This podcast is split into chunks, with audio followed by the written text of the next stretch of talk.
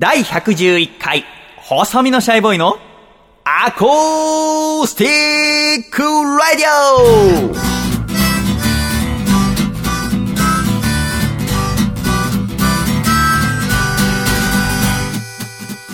シャイ皆様ご無沙汰しております。細身のシャイボーイ佐藤孝義です。第111回、細身のシャイボーイのアコースティックレイディオ。この番組は、東京都世田谷区三軒茶屋にあります私のジータークーからお送りしてまいります。この番組の構成作家はこの方です。どうも、構成作家の笠倉です。よろしくお願いします。笠倉さんどうぞよろしくお願いいたします。よろしくお願いします。そしてこの番組のアシスタントはこの方。どうも、アシスタントの楓です。よろしくお願いします。かえりさんどうぞよろしくお願いいたします。さて、かえりさん。はい。第110回細身のシャイボーイのアコースティックレディオでございますが、これを収録しているのは5月21日の土曜日でございますが土曜日。暑い日々が続いております、かえりさん。暑いですよ。今日、楓さんがこのスタジオ入ってきた時、もう、暑いよっつって、シャイなんとかしろっつって、今年初めてエアコンをつけて、冷房をつけながら収録しておりますが、はいはい。ね、少しでも私は冷房代、エアコン代を節約しようと思ってね、えー窓を開けて打ち合わせとかしていたんですけども、今日に至っても入ってきてすぐ、もうお姫様の機嫌を損ねたということで、つけろって言われたんで初めてつきましたけどね。やっぱ快適は快適ね。はい、そうですね。暑いね、本当に。今週は北海道でも真夏日を観測した場所があるということでございますが、楓さんは、部活はテコンドー部でございますけど、体育館の中でやってる。そうなんです。冷房はついてるんですか？まさかまさか、体育館の地下なので、窓も開けられず、体育館の地下？地下にあるんですよ。へえテコンドーの練。習場テコンドー場が？まあそうですね、道場うん。と。あうん、そうなんだ。空手部とかもそこで練習するんですけど、地下なのにエアコンがついてないの。ついてないですね一応、扇風機は置けるんですけど、あ、じゃあ、普通の体育館1階よりは涼しい。いや、おそらく窓が開けられない分1階より暑いかも。こもってしまう。ねあ、うんそうですか。そんな楓さんでございますが、はい。4週間前ぐらいに捻挫をして、捻挫をし、で、松葉杖生活しておりましたが、ました1週間前にその松葉杖も取れ、取れました。今や元気元気ですというよ。ことでございますが、部活も復帰されて、しました。え元気にやってるらしいんですけども、うんこの間、楓さんから連絡来て、うんまあ、楓さんから連絡来るときは大体ラジオに関することですので、楓さんは渋谷のラジオっていうラジオ局で、水曜日、レギュラー1日8時間、週1で持っておりますが、そうですねそのことかなと思って確認したら、黒帯が取れました。黒帯って何かと思ったら、楓さんはずっとテコンドーの黒帯の試験を受けてたんですけども、落ちてしまって、です再試験受けようと思ったら捻挫して受けられなくて、ああ、参った参ったっつってたら、やっと受けられることができて、で、受かったと。受かってましたおめでとうございます。ありがとうございます。黒帯取ると何がいいんですか？え、まあ、強そう どうもっつって、黒帯の楓ですが言えるってことですか？それは確かに強そうよね。今までは何帯だったの？今までは茶帯でした。茶帯。はい確かにね、茶帯の楓です。うんやっぱ黒帯の楓です。ですねちょっと違いますよ、ね。あとは、まあ、出られる試合がちょっと違うみたいですね。なるほど、なるほど。黒帯っていうのは、段を持ったってことですかそうです。有段者が黒帯を持つ。じゃあ初段の楓。初段です。初段の楓で。はいもう帯は作ったんですか？帯はまだ注文してないんですけど。これからこれから。楓って刺繍の入った？そうです。あ、そうですかいいですね。いいですよ。今まではずっと茶の帯をつけて。はい。部活の中で黒帯は何人いるんですか？黒帯は今、現役の1、2、3年生ではまだいないです。え？え？楓さんだけ？私と同じタイミングで私ともう2人。もう二人あ、うん違うな。もう1人ですね。もう一人合わせて2人。合わせて二人取りまして黒帯取ってってことですか、やっぱりその周りの見る目は変わってきますか？変わってほしいですね。あ、これからうん。やっぱ、まだ締めてないからね。そうですね。これから締めて練習した時に。おってお思われたいですね。そうですか。非常にいいことでございますよね。笠倉は今はい。日このスタジオ入ってきた時、はい。なんかこんがりと顔が焼けていて、何って話したら、ちょはいっとね、ママ友たちとはい。ピクニックみたいのがあったりとかですね。したっていう話を二人からこう順番にされて、はい。すごい平和でいい日々を送ってるなと思って。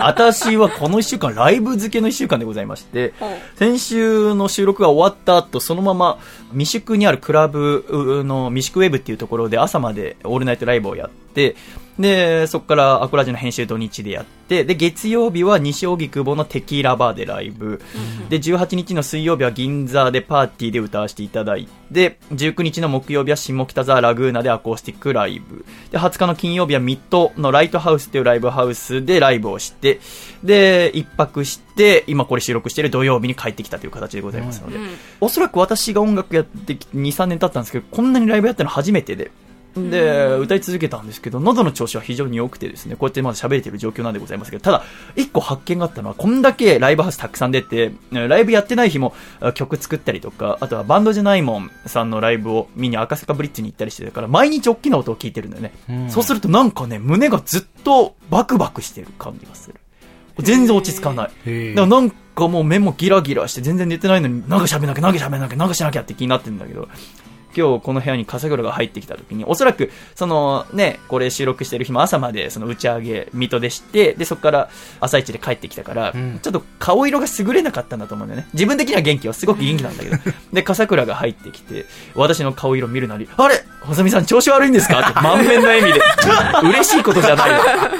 なんで私の不幸がそんな嬉しいですか？やったっつっていやいや、やったと思ってない。あいつ今日調子悪そうだあまりに白かったんでね。あまりにそうです。まあ 君に比べればね。いやいやまあ君はすごいこんがり焼けてるんで、はいピクニックは楽しかったんです。楽しかったですよ。やっぱ天気いいしね天。気良かったですね。一つ聞きたいんですけど、ピクニックって何するんです？ピクニックはですね、あの、まあ、僕のパパの立場は、子供とただただ黙々遊ぶと。えっと、それは、はいえっと、基本お子さんがいる方々と一緒にピクニック。そうです。あの、皆さん夫婦でね、じゃあ周りの方もお子さんを連れてきてる。そうです。あ、そうですか。でも、ママ友がいるってことはパパ友も来てる？来てるんですけど、パパ同士はあんまり交流しないんですよね。へママがそう中心いうもの。まあ、トークの中心で、なるほどいろいろ喋るという。はあ。もうパパはもうそっとこう、あのさその娘の名前つけてさ、はい例えば僕だったら、高吉パパとか言われるの？ああ、そうです、そうです。なそうん言われるちゃらパパみたいな、なんちゃらママ。それってさ、いつから？僕の時はなかった気がするんだよね。えーでも、あったかな？だからうちの母さんが高吉ママとは言われてない気がするんですよね。へ今言いますよね、よく。うんあの、か、あ、うちの母親が保育の仕事やってるので、たまにボランティアで行った時みんなそうやって呼びますし、そう呼んでくださいって言われました、私も。うんだから、リホママって呼んだりとか、うんあシホパパって呼んだりとか、うん子供の名前にパパママつけると、しかもお父さんお母さんも嬉しそうっていう。そうですね。そんなもんなのそうですね。俺は佐藤孝義だっていつも思うんだけど。いやいや、そんな、まあ子供いないからまだわかんない。いつもってなんで子供いるせいで今、嘘ついちゃったのかわかんないけど、言われたくないっていうのは頭の中にちょっとあるんでございますけどね。さて、笠倉。いい天気の日が続いておりますが、はいすねこの細身のシャイボーイのアコースティックレディオはスポンサーの皆様の支えによって成り立っておりますが、え特典の一つとして、このあアコラジ収録現場見学ご招待というものがございますが、今回はなんと徳島県のラジオネームソマさんに見学にお越しいただいております。ソマさんどうぞよろしくお願いいたします。まあお願いします。ソマさんは徳島県にお住まいで、今回東京にちょいとお越しになってたっていうことで、金曜日だと来ることができなかったんですけど、今日たまたま私の都合で土曜日になったってことを先週の放送の中で聞いて、えーご連絡いただきまして、ね土曜日なら行けそうなんですけど、いかがでしょうかってことでわざわざお越しいただいたってことです。嬉しいことでございますね、こうして。今日はあの、準備に結構手間取りまして、まあ私帰ってきたばっかっていうのもありますけども、笠倉と楓さんが喋っているところに私がすぐ噛みつくっていう収録の準備段階の、私にとってアイドリングのとこなんですけども、あそこを見てちょっと、そばちゃんが本当に、でもこの子たち、本当に仲が悪いんだって。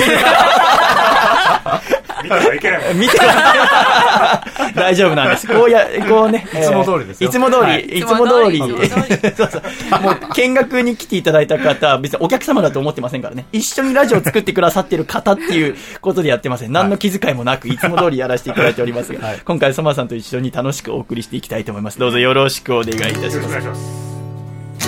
さて、ソマさんから一つご依頼をいただいたのはですね、CM を作っていただきたいと。その CM というものを作るきっかけになったのは、第106回のアコラジ。ゲストは、榎谷勝正先生が来た回なんですけども、榎谷先生がですね、たまたまガチャポンでですね、ある商品を見つけたっていう話をソマさんが聞いて気になったということ。ちょっとね、私もその話、もう一回思い出してみたいと思いますので、お聞きいただきたいと思います。どうぞ。僕がムサビはい。美術大学があるんですけど、そこに画材を買いにたまに行くんですけど、そこでね、画材屋さんの前にガチャポンが並んでるんですよ。ほまあ、いろんなガチャポンがあって、その中に一つ目を疑うものがあって、う。うん。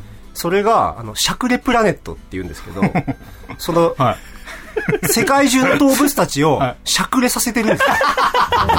パンダ、ライオン、ワニ。いろんなやつをしゃくれさせて売ってるんです。そんなさ、ひどいおもちゃある？いや、そんだけ僕らしゃくれ会からしたら、もうふざけんなと。社交界みたいなもんで、しゃくれ界の人間からすれば、ぶち壊してるかと思った、本当に。ガチャ、本当に。ガチャのそう。ふざけんなと。やっぱね、気になるのは、しゃくれプラネットの話が。しゃくれプラネットね。んしゃくれプラネットぜひ皆さん本当見つけて。探さなきゃいけませんよね。いや、もう、あれは絶対にコレクションしたくないですけどね。本当よね。さっき、笠倉がいる時はね、笠倉みたいにしゃくれてない人間からすると、いいじゃないですか、面白そうじゃないですか、みたいな。あ、なんかそんな反応だったね。だったね。許せませんけどね、我々許せない、あの、ああいう人がいるのが怖いんです、だから。しゃくれプラネットの怖さそ。う。しゃくれを、ただの、なんかアクセントとして、うんうんうん使われるのは特徴とかじゃないから。そうなんですよね。これ私一個のね、コンプレックスですからね。生活苦ですよ、本当に。そうで。すよ。喋ってもうまく伝わらないしさ。ちょっとお金欲しいですもん、だって。国から。しゃくれてしゃる分。くれてる分。私なんて結構なレベルの補助金いただけるんじゃないですか。そうですよ。細見さんだって結構もらえるはずだよ。そうですよね。仕事の妨げになってますからねおか。しい、おかしい。えのきや先生はね、一回しゃくれてるのが原因で顎の骨折ったことありますもんね。原因ではないんですけどね。小学3年生の時に岩飛びをしてて顎の骨を骨折するっていう、さらにしゃくれるっていうね。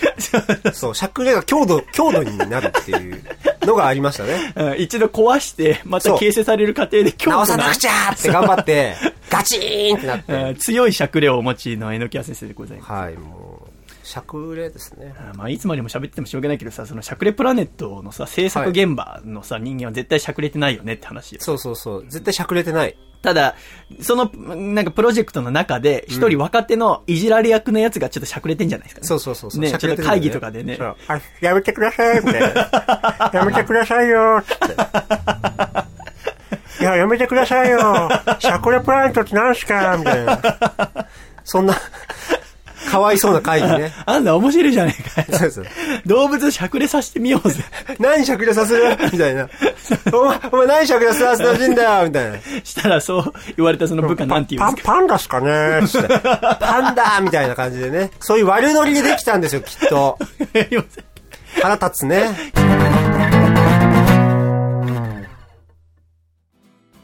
という会話がございました、笠倉海さん。はい覚えてますか、笠倉？覚えてます、覚えてます。これあの、お話の中で、榎谷先生はしゃくれプラネットと言っておりましたが、正式名称は、しゃくれるプラネットという商品なんでございますね。これ、タカラトミーから全6種で出てるものでございまして、動物がみんなしゃくれてるんですね。で、これ、あの、一応、探したんですけど、私は見つけることができなくて、どこに売ってんだろうかなと思ったら、今日たまたまうん、楓さんが持ってきてくれたんです。そうなんですよ。どこに売ってました？あの、地元の、うん、埼玉のあ。そうですね。私が住んでいる家の近くのビレッジヴァンガードにベレージバンガード置いてありまして、ええあ、そう。すしゃくれるプラネット、はい今回パンダが当たったとパンダが当たりまししたゃね。くれてるね しゃくれてますねしゃくれてるよ、こいつさ、しゃくれてる。かわいそうに。大変だろう。ユーカリ食うにしても、ユーカリじゃに笹か、パンダは。かわいそうに。これ見て可愛いと思う？私はちょっと可愛いなって思いまあ、した。思う？じゃあなんで俺のことは可愛いと思わないの？それは違同う。じじゃんね。同じじゃん。俺だってしゃくれた動物なんだから。おかしいよね。おかしいよ。おかしい世界でございます。このしゃくれるプラネットは全6種。で、しゃくれるライオン、しゃくれるシャチ、しゃくれるパンダ、しゃくれるワニ、しゃくれるコアラ、しゃくれるミーアキャットっていうのがあるわけでございますけども。はいあと5種類ちょっと集めたいですけどね。そうですね。あとはちょっとぜひ皆さんに手元に置いてもらって、見るたびに私とエノキアのことを思い出してくれればいいななんて思ったんでございますけども、今回このしゃくれるプラネットの歌をですね、私作りまして、えー今まだ制作中なんでございますけども、このあアコラジ第111回のどこかで流れますので、ぜひリスナーの皆様、そしてソマさんも楽しみにしていただければと思います。私もね、あの、作詞作曲しながらちょっと半分泣いてましたけどね。なんで俺がテーマソング作んなきゃいけないんだと思って。ちょっとあの、しゃくれた動物たちの哀愁などが漂う、うん、ナンバーになってると思います。ただこの、シャクレルプラネットのキャッチコピーっていうんですか、シャクレは進化だって書いてあるのを、私以外の3人がバカにしてきて、いや、細見さんは進化してるんですね。茶がましいよ、つって、い う話ありましたが、ぜひですね、リスナーの皆さんもシャクレルプラネット売ってる、何人かはね、見つけたっていう方いらっしゃるんですけど、なかなか私は見つけられなくて、新宿、渋谷探してみたんですけど、まだ見つけられなくて。ただ三軒茶屋にはビレッジヴァンガードあるので、もしかしたらあるかもあね。そうですねちょっと見落としておりました。ちょっと探してみようと思います。風倉はね、はい娘がしゃくれてんでしょ、最近。わざと。わざとしゃくれさすんですよね、口を。なぜです？な多分歯がかゆいんですよ。は歯が生えてきてかゆいのか、いいっていう感じで下顎を出して、出して、それを見せつけてくるんですよね。はで、やめなさいって言っても、いいって余計するというね。はい。あなんでやめなさいっていうの？いや、もう、シャイみたいいになっちゃうよ。そうですね、前例があるんで。全然って何？しゃくれさせると人格歪むっていう。かわいそうに。はいあそうですか。はいなるべくしゃくれさせないように。まあ確かに、でもさ、女性はさ、結構しゃくれても美人な方いるよね。おと思うんだよね男性よりもね。ただやっぱアナウンサーとか見てるとしゃくれてる人はいないんだよね。まあ確かにイメージないですね。やっぱ骨格って大切だなと思いますので、そっか、娘のしゃくれ具合も注目でございますが、まあ今回も元気にお送りして参りましょう。第111回、細身のシャイボーイのアコースティックレイディオ。この番組は、大分県かこちゃん、静岡県エルモミーゴ、岐阜県緑、東京都エクストリンパーリー、徳島県ソマ、栃木県 WT、兵庫県兄貴になりたい。以上7名の提供でお送りしてまいります。では今週の1曲目お聴きください。先週ゲストでお越しくださいました野月ひろとさんで無限ループエブリデイ。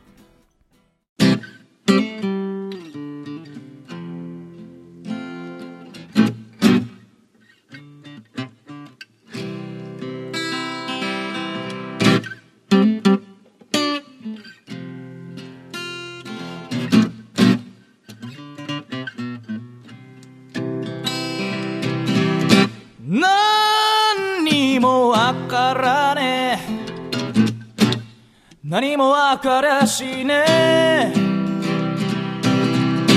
どうにも難しい。俺に難しい。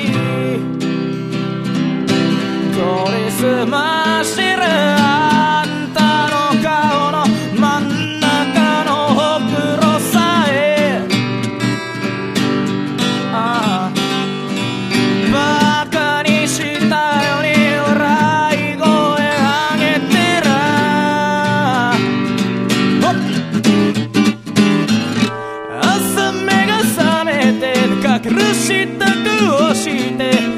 と寄って買ったホット缶コーヒーは美味しいんだけどラッタッタラッタラッタラッタッタラッタラッタ。いつまでたっても俺ら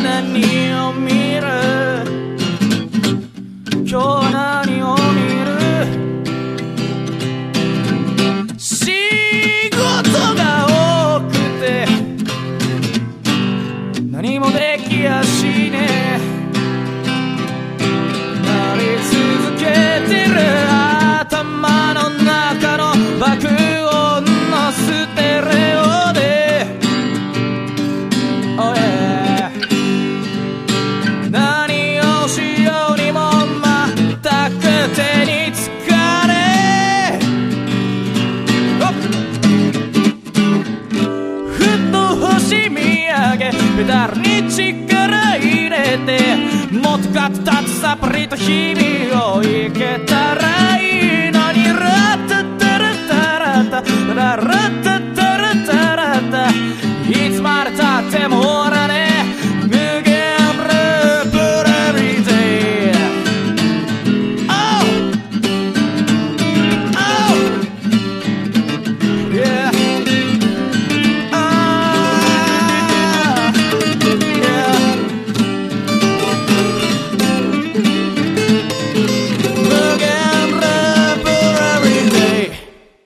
ありがとうございました。野月ひろとで無限ループエブリデイでした。では、ジングル山梨県、ラジオネーム、こもはかさんからいただいた、細身のシャイボーがお父さんと仲直りするホウホウ。お父さん、7月の海の日まで祝日がないことに気づいて、号泣したって、本当？せーの。細身のシャイボーイのアコースティックレレディオ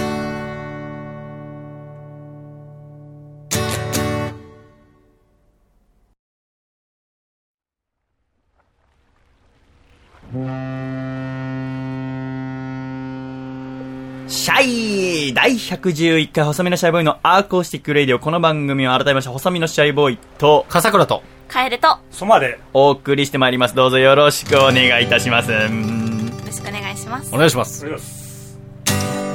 さて、笠倉。はい本当この最近は5月のとてもいい気候に恵まれておりますが、そうです笠倉は季節で言うと何が一番好きですか？僕は今の時期一番好き。ああ、いいですか？このはい5月ぐらい ?4 月5月、はい春。春はワクワクします。何が好きですか？場所とかでもいいですかね。うん公園とかは好きですよ。ああ、そうですか。だからピクニックして。そうです、そうです。さぞ楽しかった公園ばっかり行ってますよ。あ、そうなの まあいいですよね。はい確かにこの季節公園とかでゆっくりするのはいいですよね。かえちゃんは季節で言うと何が一番好きですか？私は、今の時期やっぱ楓の季節だかから秋が好きですね。と、あーあーじゃあ秋。なんか言おうとしてんの無理やりただならぬ圧が。何が好きなの？いつが好夏、き？夏が好き。あ、夏が好きなの？それはどうして？まあ冬は寒いし、うん春は花粉があるし、夏ってすごくワクワクしません？夏って終わってしまうのもすごく寂しいし。あ始まるのが。ワクワクする。始まる時のワクワク、そして終わってしまう時の寂しねさ。があって、夏が一番好き。なるほどね。私は強いて言うなら、まあ、笠倉と一緒でこの季節かなと思うんだよね。過ごしやすいっていうの結構重要で。やっぱ T シャツ1枚で歩けるってすごく嬉しくて、うん私 T シャツ好きなこともあってね。で、これ以上暑くなると、うん、長ズボン履くの辛くなってくるでしょ？うん。だから私は長ズボンにスニーカー T シャツ1枚が一番好きなのよね。だからこの季節が一番好きなんですけど。うんうん。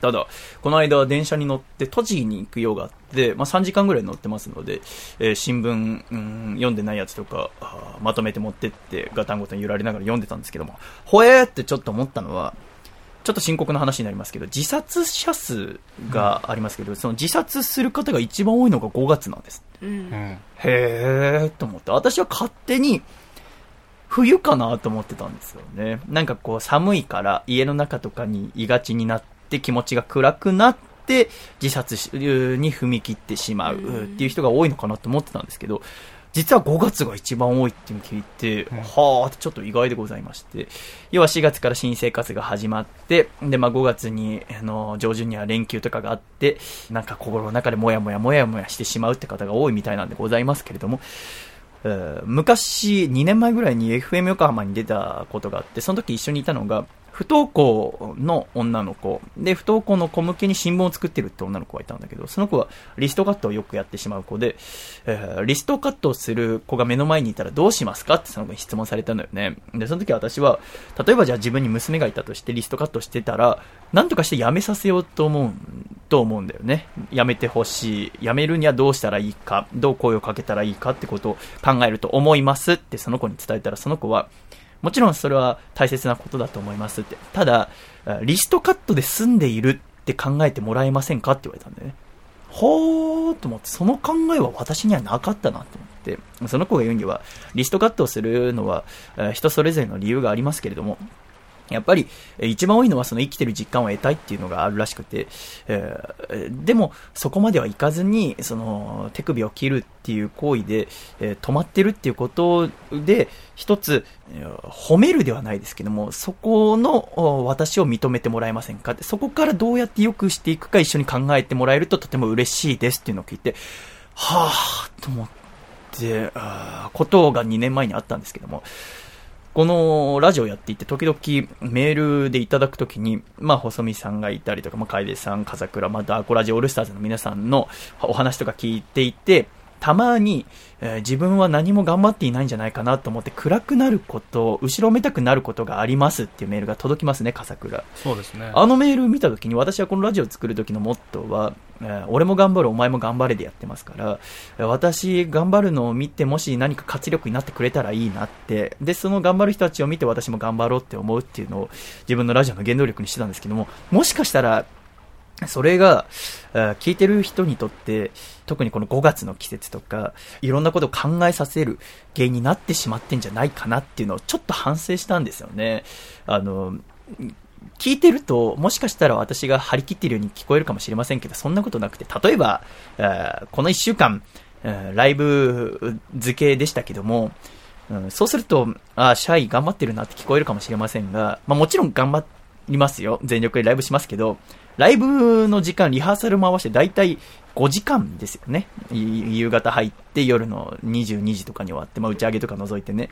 そうすると、残りの、うん、19時間あるわけですよね、1日は。その中で私は6時間しっかり寝て、えーまたうさぎの世話したり、えー料理を作ったり、漫画を読んだり、新聞を読んだりっていう時間の方が長いわけですよね。それに比べて皆さんは学校に行ったりとか、仕事をしたりとか、家事をしたりとか、よっぽどいろんな人のために動いてるわけですよね。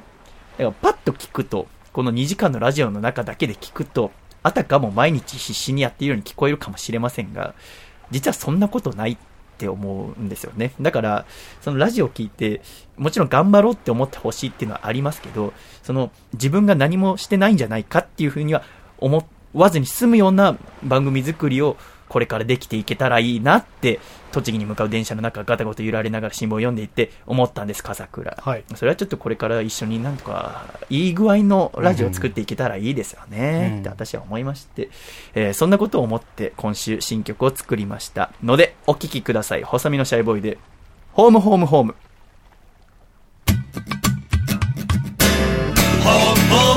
帰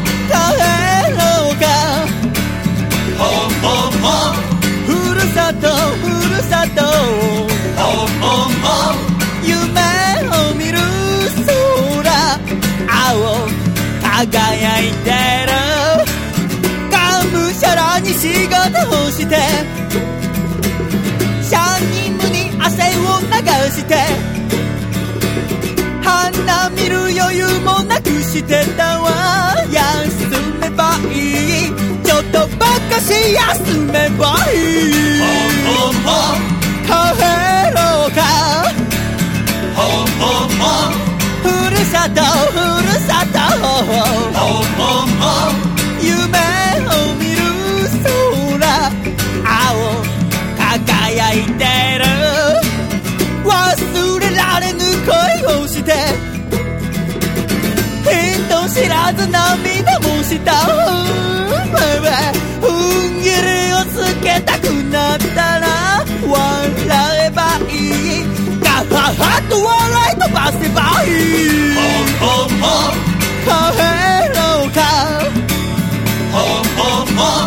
ふるさとふるさと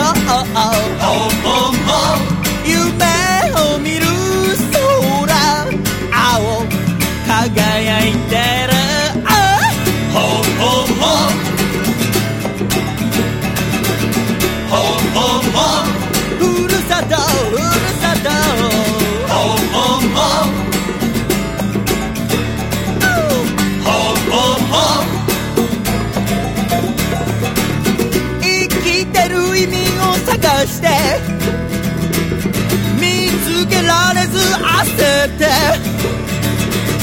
息切れ起こしかけていたわ立ち止まっていい後戻りしたいっていいホンホンホン帰ろうかホンホンホンふるさとふるさとホンホンホン前を見る空青輝いてる。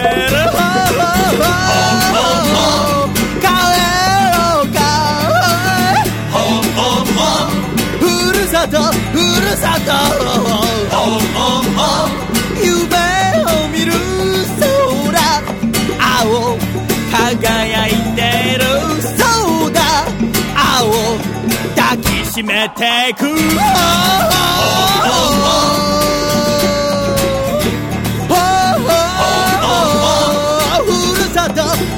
ふるさと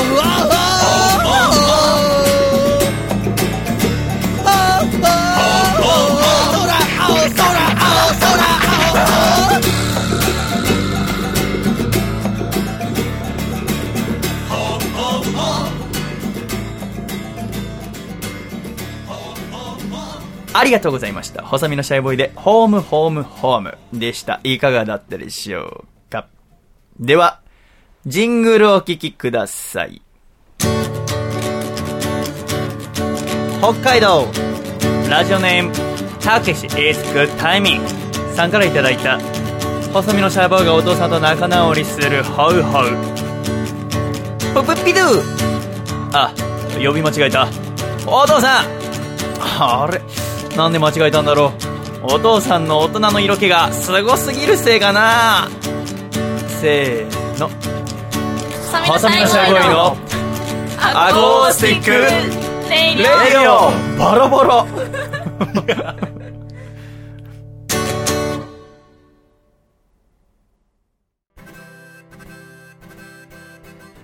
さてさて、笠倉。はいこれを収録しているのは5月21日土曜日のお昼でございますけれども。はい私は昨日5月20日の金曜日はミッドライトハウスで行われたスーパー I love you というバンドの企画に出演させていただきましたが、スーパー I love you、ボーカルは片貝さん、ギターは朝日さん、ドラムは杉村シーコさんっていう女性、シーコってすごいよ。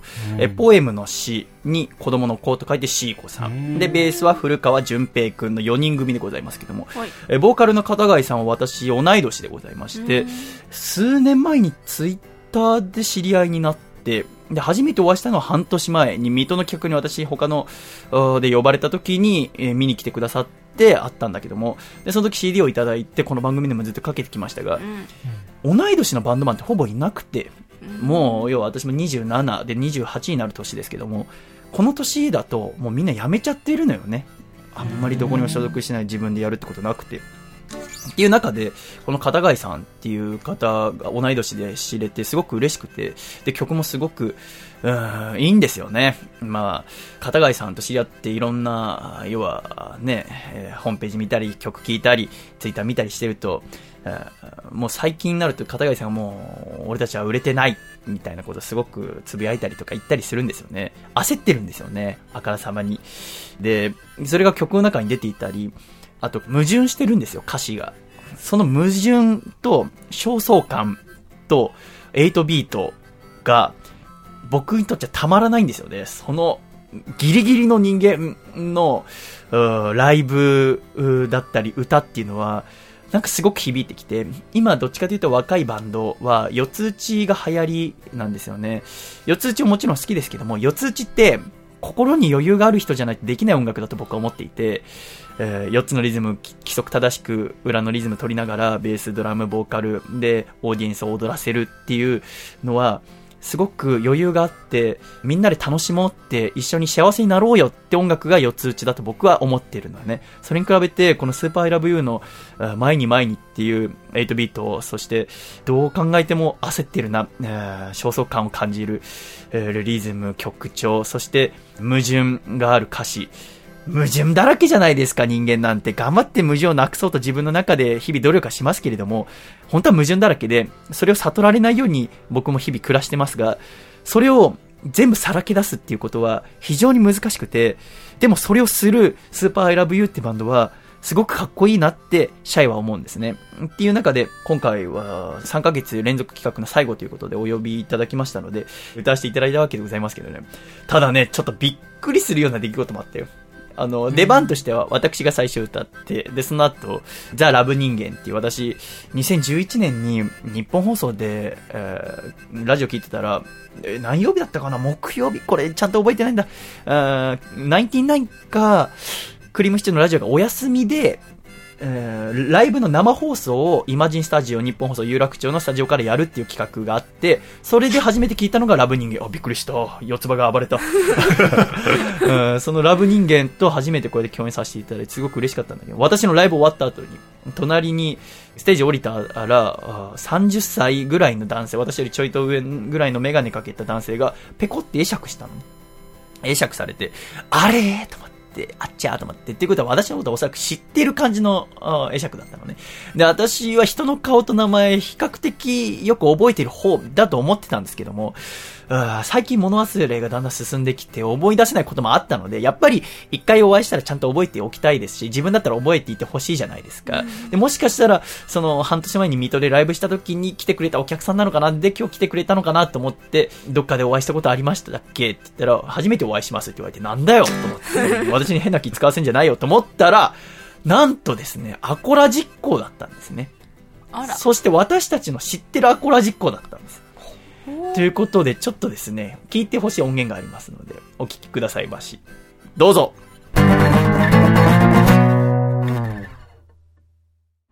えー妹選手権で、えー優勝グランプリ取りましたメガネです、えーラジオネームメガネです。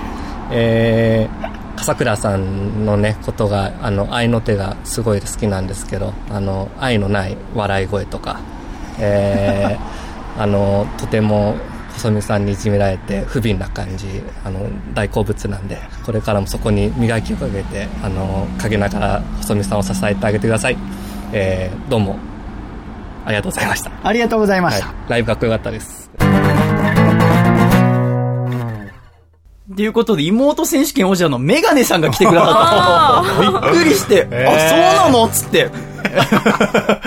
あお仕事終わりで急いで車で来てくださって、で、私のライブ初めて見てくださったらしいんですけども、ああ、嬉しいですよね。こうして顔を見て、あ、あなたがあの笠倉の歌作ったっつって、あの傑作を作った。作でしたからね。素晴らしかったですからね。じゃあ聞いてもらえますか、一回。いや、妹選手権っていう、私の妹っていう曲を、あリアコロジックの方にカバーしてもらうっていう企画で優勝した作品でございます。で、お聞きいただきました。茨城県のラジオネーム、メガネさんの妹。どうも、構成作家の笠倉と申します。まあ、あのありがたいことに、まあでも、ですね、はい、はい、はい、はい、はい、あのーですね、うん、そうですね、えはい、はい。そうですね、そうですね。ほ、ほ、ほ、ほ。まあ、あのーありがたいことに、まあでも、全然ですよ。ほ、ほ、ほ、ほ、そうですね。俺からスマスマ見ます。見てんじゃねえ、バカと思って。かけ放送後期を。あそうですね。ねあそうですね。はい、はい、はい、はい。かけ放送後期を。あ、それはちょっとね。あ、それはちょっとね。あ、それはちょっとね。はい。かけ 放送後期を。あ、それはちょっとね。あ、それはちょっとね。はい。で出てくる声があってねです。ええその割にじゃあ内容が深くなってるかといえば別にそんな変わらず。ありがとうございました。ラジオネームメガネさんの作品。やっぱ最高ですよね。最高ですえー素晴らしいですね。はい笠倉の適当な相づちはいと、私に ガシガシ言われる不憫な感じが好きっていうことで。見事にね。えーだからやっぱこれを聞いてもっと攻めなきゃなと僕は思いましたね。もっと笠倉の精神をいじめていかないと、メガネさんが喜んでくれる。ただね、ちょっと子供生まれてからしんどいんですよね。火の打ちどころがないというか。最近は何ですかね。まあ、太りましたね。えー太りましたガンガン太りましたね。ガンガン太りましたよ。えー一回去年の夏頃75キロまで落としましたけども、ね先週の時点でまた体重測らせたら83とか82とか。そうですね。そこら辺をさまよってますね。えーそうですね。好きをね、だから。そこを中心に、そこまあラジオじゃね、伝わんないからね。なんか、今日靴下は左右違うの履いたりしてない。いや、してないですよ。あ、してないですか。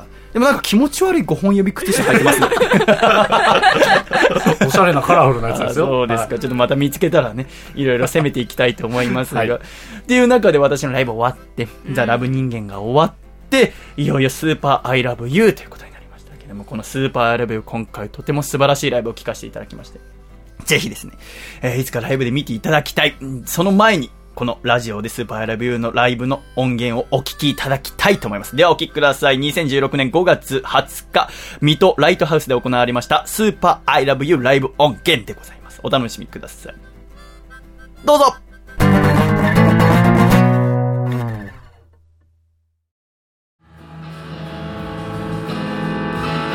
ヶ月連続企画スパラビ春のにありがと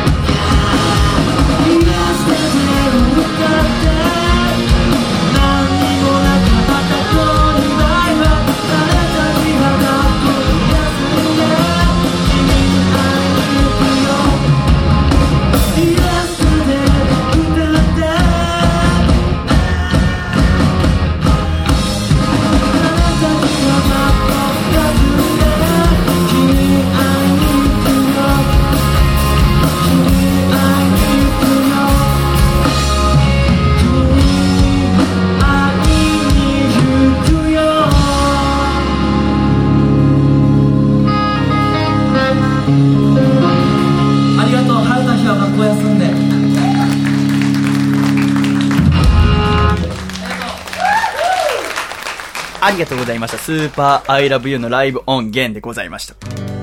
いやー、非常にいいですね。えーもう、私最前列で見させていただきましたけども、もうワクワクしてね、えーいつかアコラジのフェスをやるとしたら、ぜひスーパーアイラブに出てほしいなって、野月くんもそうだしね、楽しみになる一夜でございました。それ終わってからみんなで打ち上げ行って、すごく美味しいお鍋食べながら、幸せでね、当日はもう水戸に泊まること決まってたから、みんなで朝までお酒飲んで、えーなぜか知りませんけど私は、えー誰かよくわかんないお姉さんが隣に来てお姉さんが吸ってるタバコを吸わせられ 一本のタバコをひたすらずっと吸うっていうですね変な時間の過ごし方ああ俺何やってんだろうと思いながらタバコまみれの香りをしながら今日朝ガタガタ東京に帰ってきて今でございますからだから多少顔が白いことぐらい許してくれませんか？君は嬉しそうにしておりましたけども、と思いました。えーとてもいい一週間でございました。ありがとうございました。では、シャクレルプラネットの歌をお聴きいただきたいと思います。どうぞ。シャクレルプラネット。世界はしゃくれた動物で溢れてる。シャクレルプラネット。僕らはしゃくれた動物と暮らしてる。ライオン。シャチ。パンダ。ルルルルル。コアラ。ワニ。ミヤキャット全6種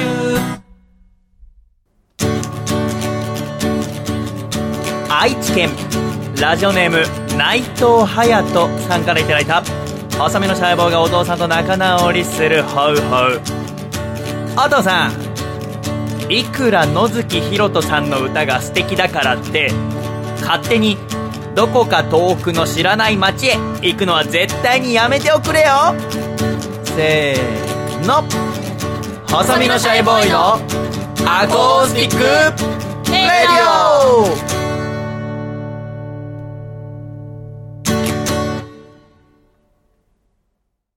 オリンピック博士楓のリオデジャネイロが始まりよ。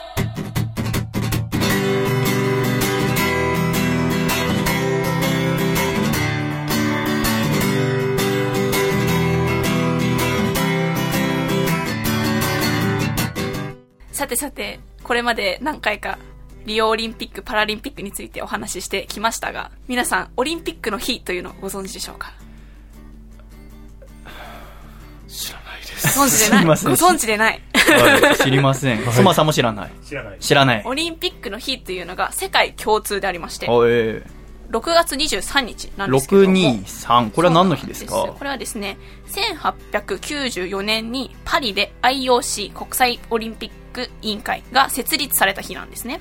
へえそうなんです。IOC 設立を祝って、6月23日がオリンピックデーというふうに世界共通では設定されているんですけども、オリンピックの日って何をするんですか？このオリンピックの日というのは世界各地でオリンピックの日前後にオリンピックの普及イベントとか啓発イベントをやっていこうというあ。日なんですね。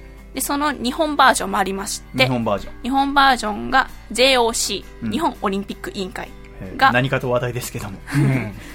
まあまあまあ、それはさておき、日本オリンピック委員博会が士と、しても耳が痛いんですか？あれ。まあなん博かね士どういう位置でオリンピックにいるんですか？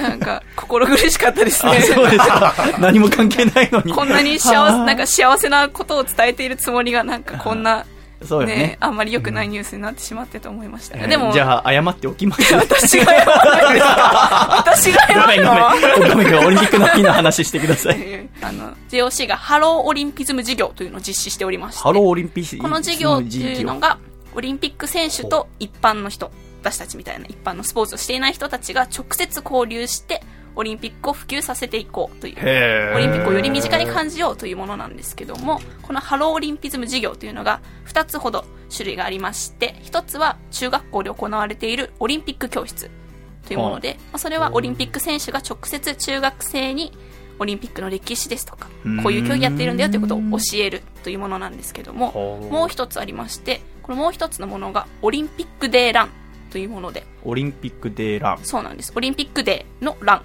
ですね。全国各地で誰でも参加できるイベントなんですけども、まあ、要は、ランニングを中心としたイベントなんですけども、これがちょっと面白そうなので、ほそうなんですう。。どこでやるんですか？これはですね、全国各地でやっているんですけども、今年はリオデジャネイロオリンピックが開催されるということで、去年まで7大会行われていたものが日本の中で9大会今年行われることになりまして、で、これまでは北海道とか福岡、新潟などで行われていたんですけども、今年から群馬県も参加してほ行われていて、直近のイベントですと群馬県の太田市というところで6月12日に開催されるんですけどもう。、みんなで走んそうなんです。しかも一般人が1000人参加できるんですよ。かなりの数だと思うんですけども。で、これに参加するには特別な資格は一切いらなくて、あただお高いんでしょ？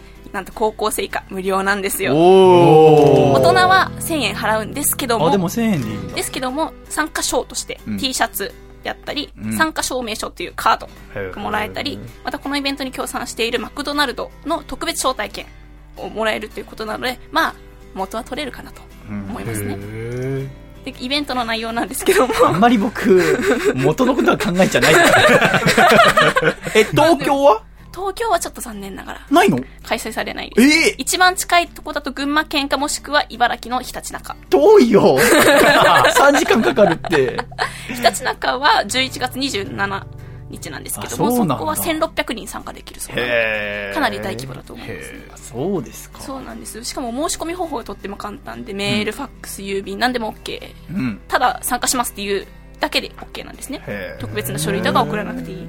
で、プログラムとしては、ジョギング、あまあ、オリンピックデーランって言ってるぐらいですから、ジョギングをしたり、スポーツ体験をオリンピック選手と一緒に走り幅跳びとか、あラグビーとかを一緒にやるというイベントだったりオリンピック選手のトークショー、サイン会、記念撮影会えで、なおかつ、事前申し込みをすれば無料で陸上教室とかサッカー教室に参加することもできる。はというものなんです。ただランニングするだけじゃないんだね。そうなんです。本当に交流できるというものなんですね。はあで、実際私も過去のオリンピックでランの写真とかを見てみたんですけども、みんなお揃いの T シャツを着て、選手と一緒に写真を撮ってというふうに、とても楽しそうなイベントでしたので、今年は群馬県の太田市、6月12日から始まって、11月27日のひたちなか市のものまで、全9回行われますので、興味のある方はぜひ参加してみてはいかがでしょうか。行ってみたいけどなぁ。ちなみに朝は8時半集合です。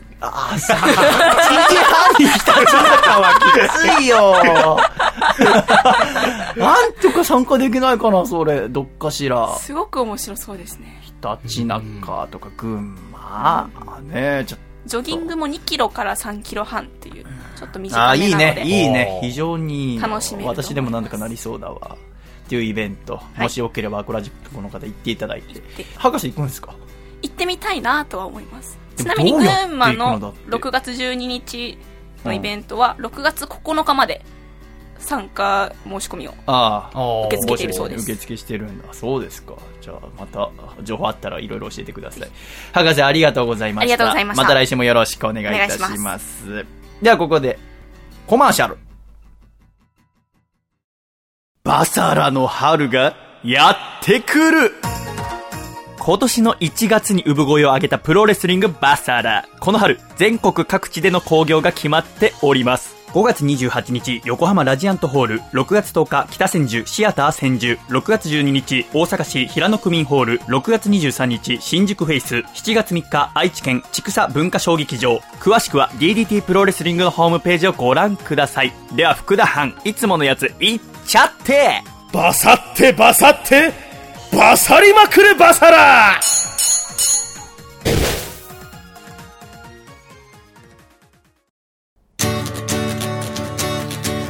栃木県。ラジオネーム最速のデビッド変態。さんからいただいた細身のシャーバーがお父さんと仲直りするホウホウ。お父さん。Google 翻訳で「お父さん」を翻訳させても佐藤昭義にならないからって Google に抗議をするのはやめてよ。せーの。細身のシャイボーイのアコースティックラディオ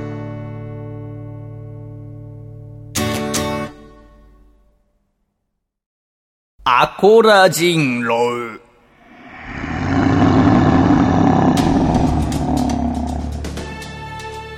人狼それは人の姿をした狼を見破る村人たちの物語。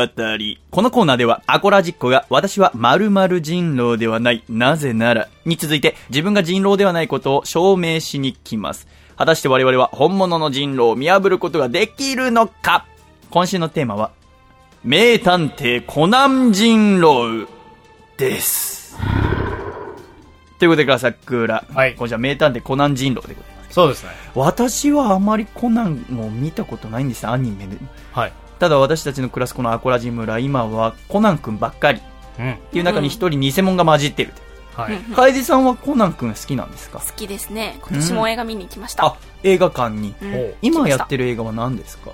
純国のナイトメア名探偵コナン純国のナイトメア。はい。はあ、はあ。それもずっと見てるんですか？小さい時から？映画館で？そうですね。映画館もそうですし結構レンタル DVD とかうんうん。になっていたりもするので、うーん。見てますね。なんか私は、妹がすごくコナン好きで、うんうん。子供の時にテレビ、アニメ見ながら食事してたことがあったんですよね。うんうん。で、私たまたま、多分アニメ関係なくて、なんか気持ち悪くなったことがあったんですよ。今時間違うかもしれないけど、僕見てた時夜の7時ぐらいからやってるこそうでとがあって。すねそれぐらいの時間ですよねで、なんか気持ち悪くなって、うんうんそれがなんか恥ずかしかったんですよね。母さんと僕と妹でご飯食べてて、僕は気持ち悪くなって戻したりして、それなんか妹に笑われて、へで、多分違うんだけど、こんな殺人するアニメ見せられたからだよ。食事時は教育テレビに決まってるだろう。みたいな。ことを言ったのが原因でコナンあんま見なくなっちゃった気がするんですよね。変ななんかこう、なんか強がった、強がったんだと、があったので、ちょっとコナンについては私はよくわからないんですけども、なので今回は楓さんと笠倉に活躍していただきたいと思います。一通目。こちら、愛知県内藤アポトキシン隼人さんからいただきました。私は名探偵コナン人狼ではない。なぜなら、電車に乗るときは、ちゃんと大人料金を払っているからだ。怪しくない？本当に？信用できないな続きまして、こちら山梨県ラジオネーム小墓もさんからいただきました。私は名探偵コナン人狼ではありません。なぜなら、大人の、特に綺麗な女性と喋るときは、子供のような喋り方になるからです。どうも。見るからに悪そう。本当に？信用できない続きまして栃木県ラジオネーム最速のデビッド変態さんからいただきました。私は名探偵コナン人狼ではない。なぜなら劇場版のサブタイトルの付け方は主人公の僕から見ても最近少々無理やり感があると思っているからだ。信用できないな本当に怪しくない？体毛が濃そう本当に？千葉県ラジオネーム抜け作さんからいただきました。僕は名探偵コナン人狼じゃないよ。なぜなら、ネクストコナンズヒントがなくても事件のトリックが分かっちゃうからさ。どう思う？信用できないな。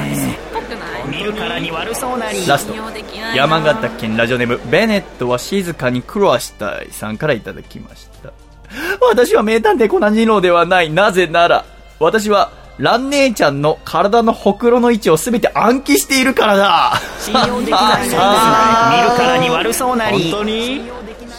となりました、笠倉楓さん。はい。怪しいのはありましたか？ちょっとあの、私が、はい。あ、これは本物なんじゃないかなと思ったのは、え私は名探偵コナン人狼ではない。なぜなら、大人の、特に綺麗な女性と喋るときは子供のような喋り方になるからですっていう、この山梨県の小墓もさんからのは、確かにそんなのあったなと思って。そうですね。ねえねえ、その子姉ちゃん、あそこに花瓶があったけど、あれって何なのかなって、なんか、う んこんなに似てないとは思わなかったけど、なんかさ、あるよね。ありますあります。なんか、それまで普通に喋ったのに。ねえねえ、ラーメンちゃん。さっきまであそこのポスト空いてたけど、なんでしまったのかな？ってこう、大人に気づかせるみたいな。自分じゃできないことをね、大人にさせるみたいなのあるよね。ありますあります。あるよね。そういうね。なんでこの小墓もさんおそらく本当ですね。意識してやってたんだね。意識して子供らしさ。小 1? あれは、確か小一ですね。小一ですか？確か小1だよね。だったら、子供料金払ってもいいのに、うん。この、うんラジオネーム内藤アポトキシンハヤトさんは、やっぱ電車の時ちゃんと大人料金払ってるっつって。うんうん。中身は大人だから。うん。いやでも、私ちょっとそれ引っかかりましたね。え、なんで？コナン君は実は大人であるっていうことを隠さなくてはいけない身分であるのになぜわざわざ大人料金を払ってしまうのかと、でもそんなそのわかりやすいことしないですよ。いやでもそのプライドはちょっとわかるんだよな。うん。なんとなくわかるんだよな。俺すごくチビだったから、中学生になっても、小学生に見られることすごく多くて、バスの運転手さんにわざわざ、お金多いよって言われたことがあったんだよね。いや、中学生になってから、小学生に見られて、だから、間違えて220円だかなんか入れたと思われて、お金返されそうになったことあるんだけど、違うこれは中学生だよ言ったことがあった。まあ、それとはちょっと違うか。でもなんかこう、自分は中学生なんだよって、得じゃんか返してもらったら返してもらって、その時に100円とかだったらお菓子とか買えるでしょ。でもなんかその時にね、うん自分は中身はちゃんと中学生なんだよっていうのを主張したかったんだよね。だからそれがこの国にあるんじゃないかなってちょっと。コナン君そんなそんな変わったのじゃないと川じゃねえよ、俺の。笠倉はどうですかええでも、ほくろのやつとかは、あなんかすごいリアリティ言われましたよね。あそうだね。うん一緒に。全部暗記してるから。そうなんですよね。なんかちょっとそういうシーンとかね、うんうんあってドキッとするみたいなね。あ、そうなの？コナン好きあるあるなんじゃないですか。ラン姉ちゃんのほくろの位置を覚えるシーンいがあるやーランレンちゃんと一緒右に。肩、左膝下、ふくらはぎ。やばいやばい。犯人側の思考じゃないですか。まあコナン君頭いいんで一回見たらきっと覚えますしね、あ、そうなんだ。じゃあ、これは本当か。わかんない。私はわかんないからね、コナンについて。あとは、この千葉県ラジオム抜け作さんの、ネクストコナンズヒントがなくてもトリックがわかるって。これ、ネクストコナンズヒントはいつ出んだっけ ?CM の時？これは、確か放送が終わり終わって次の週の、次の週？次の週に向けて次の週はこれが鍵になるよっていうのをあ、まだ全くどんな話かわかんない状況で予告が終わった後、ネクストコナンズヒントはい覚えておいてよなんか私の遠い記憶だと、ネクストコナンズヒーンっていうこの言い方しかり、なんかちょけた気がするんですけど、そんなことない？なんか、うんネクストコナンズヒーで、ンなんか音が、靴べら。なんか、そうそうそういう感じです。なんかあるよね。そうなんですよ。そうですあねちょっとそれありますよねち。ょっとそこだけ違うんですよね、雰囲気あそっか。でも、このネクストコナンズヒントがなくても大丈夫だよっていう。うんこれやっぱコナン君ならいらないですよね。うんあれは視聴者向けでございますから。うんってなると、今怪しいな二つ。内藤アポトキシンハヤトさんの電車に乗るときは大人料金払ってるよ。っていうのと、うん栃木県最速のデビッド変態さんの映画のサブタイトルがちょっとうーんと自分でも思っている。どうですかねコナン君にはうんって思ってほしくないって思いますけどねコナン君にはうーんって思ってほしいね。サブタイトル。うん。コナンの映画のサブタイトルって無理やり感確かにあるんですか？無理やり感というかちょっと何ですかね。かっこつけてかっるんですかね。こつけてる感はすごい。何々の何々っていう付け方なんですけど。えごめん、今年のはなんだっけ？今年のは純国のナイトメアなんですけど純国のナイトメア。もただのナイトメアだではなくて、うん。悪夢と書いてナイトメアと読ませる。大体後半の何々の何々の後半の部分はうん漢字で書いて英単語を読ませるみたいな。あかっこつけてるのか、でも、十字路、クロスロードみたいな。うんうんうんなんか ありましたね。ありましたね。ありましたね。でも、そんくらい格好つけていいと思わない？うんコナンが普通すぎても嫌だよ。確かに。名探偵コナン、軽自動車に乗った女。全然怖くない。それゴールデンウィーク向けに公開されてもね、なんか、って思いますから。ってなると、やっぱ大人料金は払ってるのは本当なんだよ。えーいや、払って。じゃあどっちなんだよどっちが嘘ついてんだぜだって。多分、内藤、内藤隼人さんが嘘ついてると思が嘘、大人料金払ってるって方が嘘。う。だってコナンは隠さなきゃいけないから。うん。うん。子供であるふりをしなくてはいけない。風倉もそっち。同じです。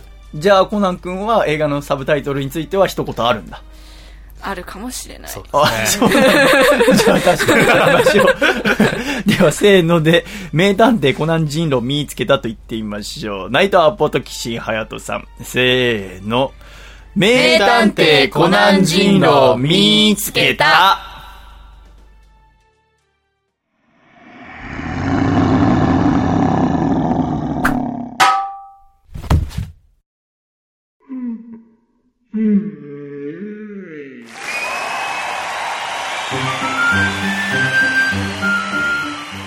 やっぱり子供料金払ってました、ね。そうですよ。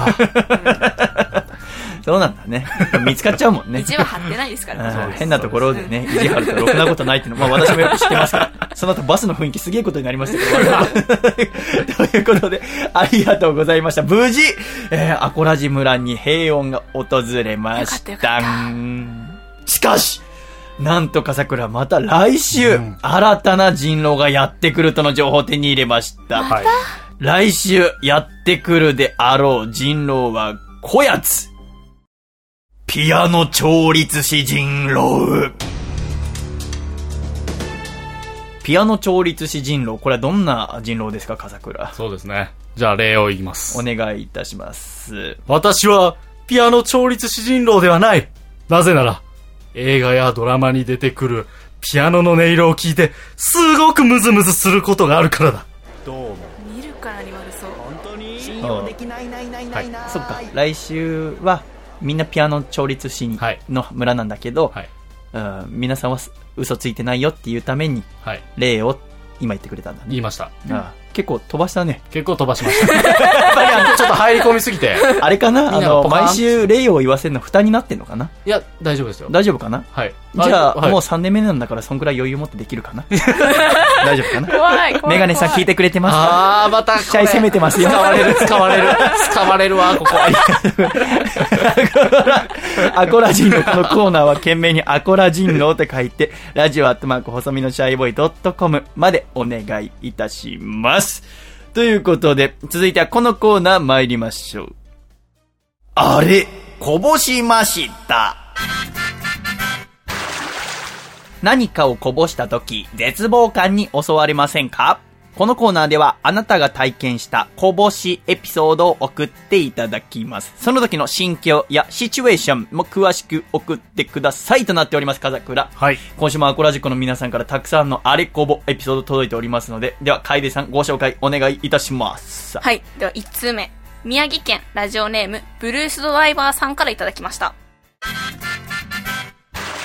先日、セブンプレミアムの新製品アイス、ティラミス氷を買った時のこと。ネット上で評判が良かったこともあり、店頭で見つけて速攻で購入。家に帰ってから、さあ食べるぞと勢いよく蓋を剥がしたその瞬間、上に乗っているココアパウダーの粒が勢いよく吹っ飛んできて、テーブルの上に飛び散ってしまいました。パウダーの半分近くこぼしたのもショックだったのですが、テーブルが白だったことがさらに追い打ちをかけた形になりました。皆さんもティラミス氷を食べるときは、できるだけそーっと開けるようにしましょう。といただきました。ティラミス氷。はい何ですか、そいつは。最近売ってますね、セそうですね。ブンイレブンで。新作のテ。ィラミス氷。はい。アイスクリームの売り場にありますね。ありますね。かき氷チック。シャーベットチック。だと思います。みたいな雰囲気はちょっと食べたことは出てまないんですけど。はい。でもティラミスってことはクリーム系ですか？いや、わかんないですチョコとの層になってる感じ。おそらくそうだと思います。で、上にココアパウダーが乗っている。はい。うーん。これは、あココアパウダーのところがポイントになりますか？そうですね。あとはやっぱり開けた時のええ、あの、飛び散る系のこぼしですよね、このエピソードっていうのは。これは結構私もあるかもしれません。んヨーグルトとか開けるときに。あります。私結構大きいヨーグルト買ったりするんですけど、うんパッて開ける大抵飛びますね。飛びます。あと、ゼリー。あ僕はあれでね、すごくこぼしてるんですよね。あれってなんでゼリーって、はい。表面ギリギリまであるんですか？要は空気入れないことによって保存状態を良くするためなんでしょうね。あんなになみなみね、入れなくてもと。この間、あの、アコラジッコの方から日本酒ゼリーというものをいただいて、ええすごく美味しい日本酒をゼリー状にしたもの、青森とかをがそれになってるんですけど、ええすごく美味しいんですけども、開けるたびにびしょびしょになるんですよ。お酒の部分が。そこもね、できれば食べたいなと思いながらうん、確かに大変なところでございます。はい今回はココアパウダー。そうですね。ということで、うん笠倉先生、このエピソードは何あれこぼポイントになりますか？7あれこぼ。7あれこぼ高あれこぼでございます。そうですね。どこが高ポイントの要因になりました、まあ、これはやっぱり開封こぼしということで。開封こぼし。まあ、やっぱりこのね、トークも広がったということで、非常に共感度が高いこぼしでした。あ、そうなんはい。なのでえ高ポイントです。この後トーク広げるかどうかでポイント変わる ちょっと私のプレッシャーにもなるんで、そこをポイントに入れないでもらえます。大丈夫ですか？大丈夫ですえー じゃあ、はいカエルさん次のエピソードお願いいたします。はい。栃木県ラジオネーム最速のデビット変態さんからいただきました。ありがとうございます。あれは昨年のアコラジ冬祭りに参加しようと、栃木から早朝発の高速バスで東京に向かった時のこと。んバスは新宿駅に到着し、会場のお台場にまっすぐ向かっても時間的に早すぎたため、朝食がてらラーメンをいただいていこうかと。そこで立ち寄ったのが、唐辛子をたっぷり使った辛いラーメンで有名な蒙古タンメン中本の新宿店。うん。朝早くから営業していたのと、何よりもそこのラーメンが好きだったにもかかわらず、首都圏にしかお店がないので、上京した時じゃないと食べられないから、アコラジ冬祭りと同じくらい楽しみにしていました。新宿駅前から5分ちょっと歩いてお店に着くと、早速、カレー味の辛いラーメンの食券を購入。ちなみに、お店には使い捨てのエプロンも用意してあるので、それを使えばスープが多少跳ねても大丈夫です。それで、食べ終わったので、お店を出ようとエプロンを外したのですが、その時、丼の底に残ったスープが目に入りました。うん。ほんの少しだけだから、飲んでいってしまおう。そう思い、丼を持ち上げ、口につけたところ、勢い余って、口の脇からこぼれたスープが胸元に、あっと思った時にはもう遅く。着ていたシャツは部分的に赤く染まり、カレーと唐辛子、そしてラーメンにたっぷり入っているニンニクの匂いが染みついてしまいました。あそんな服に染みつくほどこぼします？そんなに強烈なんだ、そのスープって。ースープは強烈ですね。赤桜行ったことある？ありますね。はい。んやっぱあとは、これはやっぱりカレーうどんとかをね、彷彿とさせるエピソードなんですけども、僕も同じような経験がありまして、カレーうどんの汁飲みたいなと思って飲んだ時に、ちょうど白系の服を着ていて、バシャッとこう、あつゆこぼしをね、してしまいましたけどもね、はい。非常にいいんじゃないでしょうか。エピソードはそんくらいの広がり具合です。やめてください。では、笠倉先生、あれこぼポイントをお願いします。6あれこぼ。ほら、やっぱ低い。余計なこと言うからプレッシャーかかあーそうでしたねる。。6あれこぼでございました。楓さん、続いてのメールお願いいたします。はい。続いて、北海道ラジオネーム、たけしーずグッタイミンさんからいただきました。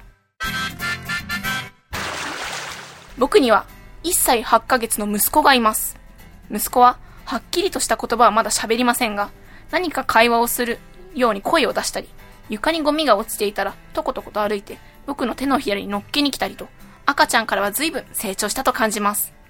おむつはまだ外れていないので、ある日、息子のおむつ交換を僕が済ませて、くつろいでいたところ、息子がとことこと歩いてきて、僕のところにゴミか何かを持ってきた雰囲気だったので、僕は手のひらを差し出し、ニコニコした息子がその何かを僕の手のひらに乗せました。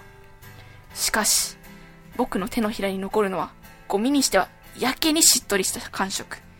嫌な予感がして手のひらを見ると、そこには、あれが乗っているではないですか。大きさはチョコのお菓子のアポロ1個分ほどですが、えしっとり感、色、まさにあれなのです。そうか。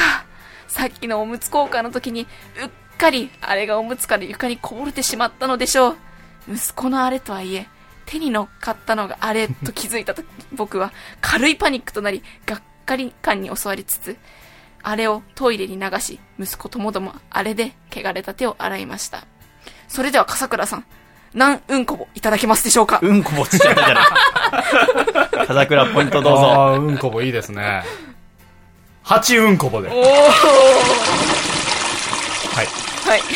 ね、これはね。いいよ、広げなく広げなくていいですか？て。いいよ。8だったんで、こっから広げていただいて。うんこぼですからいいですね。あれこぼじゃなくて。うるさいな。黙っていないか。楓さん。今週ラストです。はい。ラジオネーム、愛知県内藤隼人さんからいただきました。最近の私のこぼしエピソードを聞いてください。先日、私は人生最大級の難関である、彼女の実家への結婚の挨拶に行ってきました。彼女のお父さんに会うのは初めてだったのですが、彼女からとても怖いと聞いていたので、かなり緊張しながら訪問しました。玄関に入るといきなりお父さんが仁王立ちで立っていました。私はすかさず深々と頭を下げ、挨拶と自己紹介をして、事前にリサーチした手土産、お父さんの大好きなお店のケーキを渡しました。すると、真顔だったお父さんから、まんべんの笑みがこぼれました。その後は終始和やかなムードで無事に挨拶が終わりました。私は事前の準備の大切さを知りました。結婚式ではお父さんに嬉し涙をこぼしてもらえるようにこれから頑張りたいです。はあ、いいですねそうですか。笑顔がこぼれる。やっぱり、相手方のお父さんのところに挨拶行くっていうのは大変なんでしょうね。私は、こう、そのシミュレーションをしたことがないので分かりませんけど、うん今のこのエピソードはどこがポイントになりましょう？そうですね。これは、非常に心温まるね、そうね。エピソードだったので。10あれこぼあげましょう。10あれこぼはい。ああげます。ということで、はい。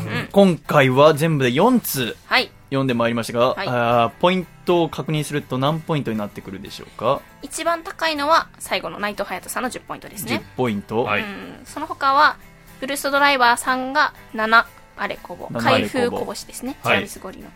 最速のデビット変態さんはラーメンの汁をこぼして6あれこぼ。はい6あれこぼタケシーズグッタイミンさんは8。8あれこぼ。はい。はい。言うかなと思ったんだけど、いいや。と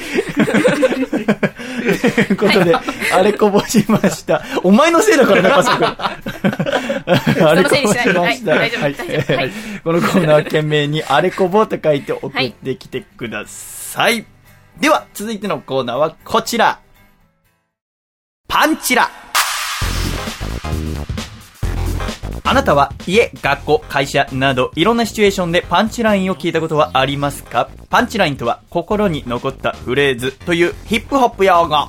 このコーナーではアコラジッコから送られてきたパンチラインを音楽に乗せて紹介してまいります。楓さん。はい。では、1通目。こちら、愛知県ラジオネーム内藤隼人さんからいただきました。あ誰かに似てると思ったら、缶ジュースのプルトップに似てるんだ。あれかな？顎がシュッとしてるってことかな？シュッね。まあそうですよね、あのそういうこと形状で言う。続きまして、静岡県ラジオネームヤン CC モンレールホー。君って、笑った時の歯茎すごいね。これは褒められてんのかな？おそらくその悪気はないんじゃないかな。ね、健康的ってことなんじゃない？ああ。ね。楓さんだったらさ、歯茎すごい出んのと顎が出んのどっちが嫌？そんなに嫌 そっか、じゃあ答えは聞かなくていいや。落ち込むから。続いて、茨城県ラジオネーム LG さんからいただきました。茨城県と栃木県は、私からすると同じ扱いの県。これ多分、値がいった気がしますね。傷ついてる人いるんですね、やっぱり。気をつけなきゃいけませんね。もしかしたら昨日茨城行った時同じようなこと言った気がしますね。気をつけなきゃいけません。続いて大阪府、ラジオネームパロさんからいただきました。メアド教えて？友達として。これどういう意味です？高3の時、クラスの女子が僕を勘違いして傷つけないように言った言葉です。でもさ、メアド教えてって今だったら LINE の ID 教えてる。そうですよねこの間、何かしらのライブの打ち上げの時に、女性から LINE の ID 教えてくださいって言われて、で言われた瞬間がなんかに呼ばれたんですよね。他のテーブルかなんかに、その女性が。で、もう一回戻ってきた時には、そのことをすっかり忘れてましたから、今の女性が男性に LINE の ID を聞くなんてのは、挨拶するのと同じようなもんですよね、おそらく。こっちはずっとその子が帰ってくるまで、あ、教えるんだと思ってドキドキしてた自分がいるわけですから。はいね。待ってたのかもしれないですよ、でもね。なんで女性がねいや、惰性だろだって教えてって言われて、帰ってきてこっちから、さっき教えてって言いましたよねってことでしょ。そんなのは。あっちも多分2回言うのはな、みたいな、あったかもしれないですよ、もしかしたらね。ああ、もう、細見さんから言っといた方がよかった。いや、違うな。はい。本当に何の役もないんだ。えー、今週最後のパンチライン、こちら、栃木県ラジオネーム山田三号さんからいただきました。ねえ、まだ寝癖がかっこいいと思ってんの？この節は私と笠倉にはちょっとある気がしますよ、ね。いい具合に今日セットした感じになっていると思うと、ラッキーと思うんですよね。ダメなんですよね。ちゃんとワックスつけないと。君ワックスつけませんね。つけないですね。なぜです？いつからかつけなくなりました。もう嫁がいるから手抜いてるんですよああ、まあ正直そうかも。ダメですよ。。デートする時とかちゃんと身だしなみとかきっちりしないと。あ、わかりました。大切ないよ。まあ、てめえが何言ってんだって顔をするのはまあ当たり前だとは思いますけど、失礼いたしやした。パンチラこのコーナー、懸命にパンチラと書いて送ってきて、本当だよね。お前何言ってんだよね。ダメだよ、服と気をつけな。また来週お会いしましょう。さようなら。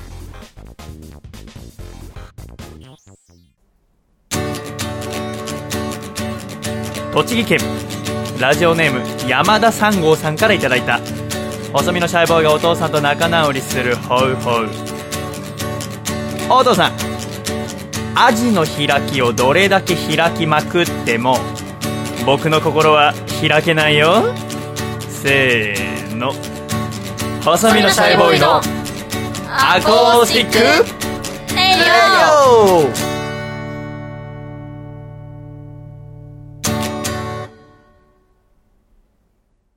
つれづれなるままに、アコラジライフ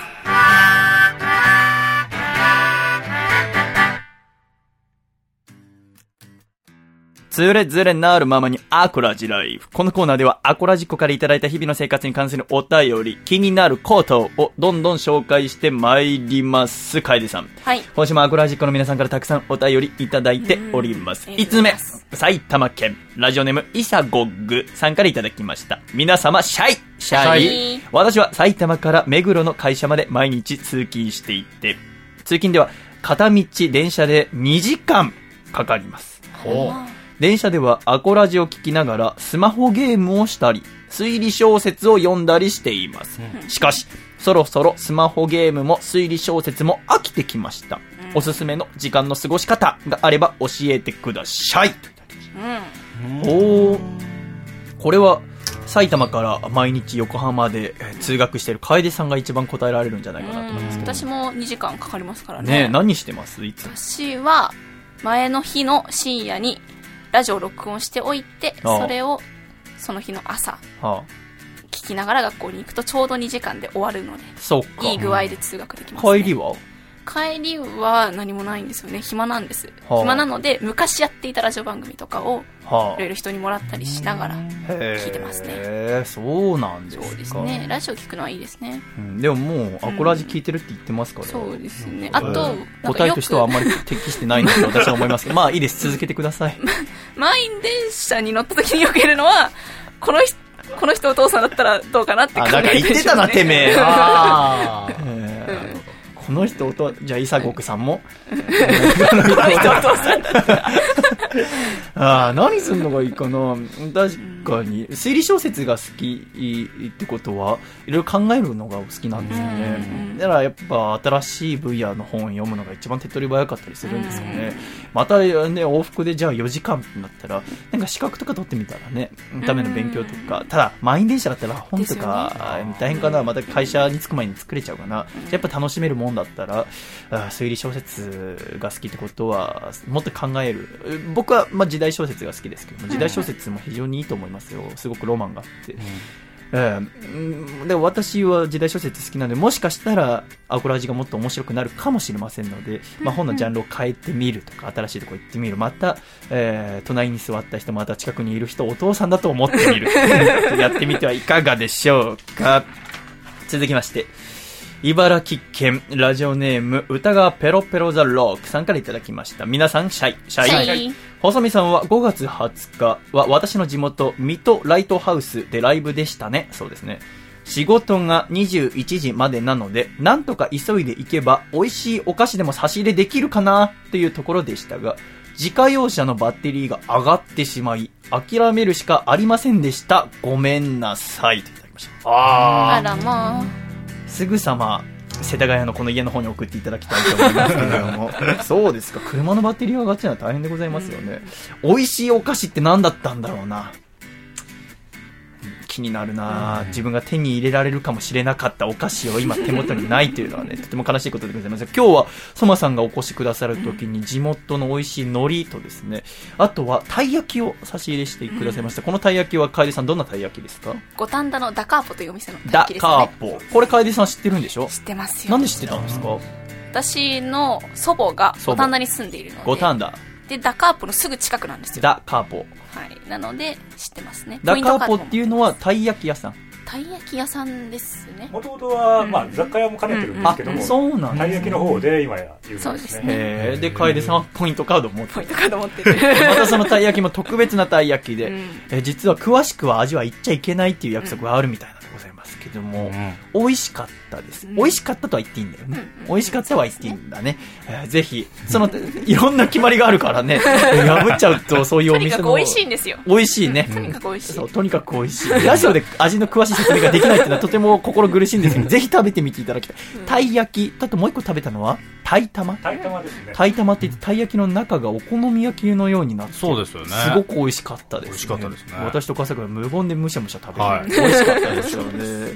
では、笠倉。はい。今週はメッセージテーマこちら設定しておりました。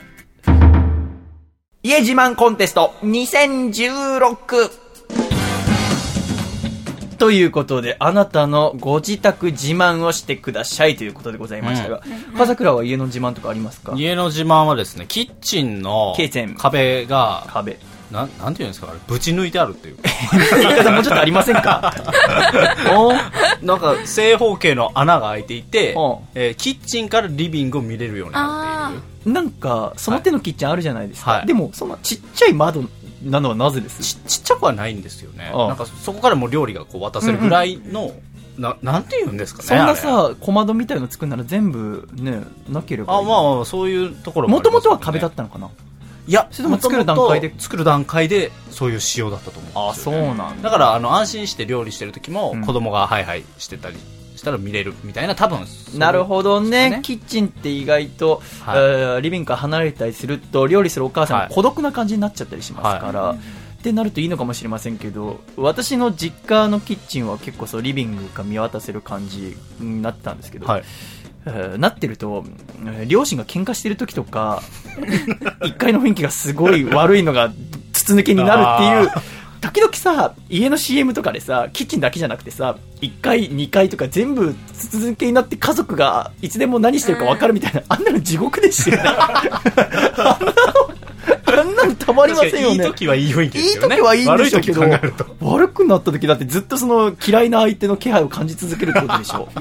なかなかしんどいなと思いますけどね、あそうですか、えー、アクラジックからメッセージいただきました。1つ目。こちら高知県ラジオネーム猿人間さんからいただきました今回のメッセージテーマである家自慢について考えてみましたが、至って変わり映えのないとある住宅街に佇むよくある平凡な家の中では自慢できるものをうまく見つけられませんでした。ただ、一つだけ違う視点なのですが、誇れるものがありました。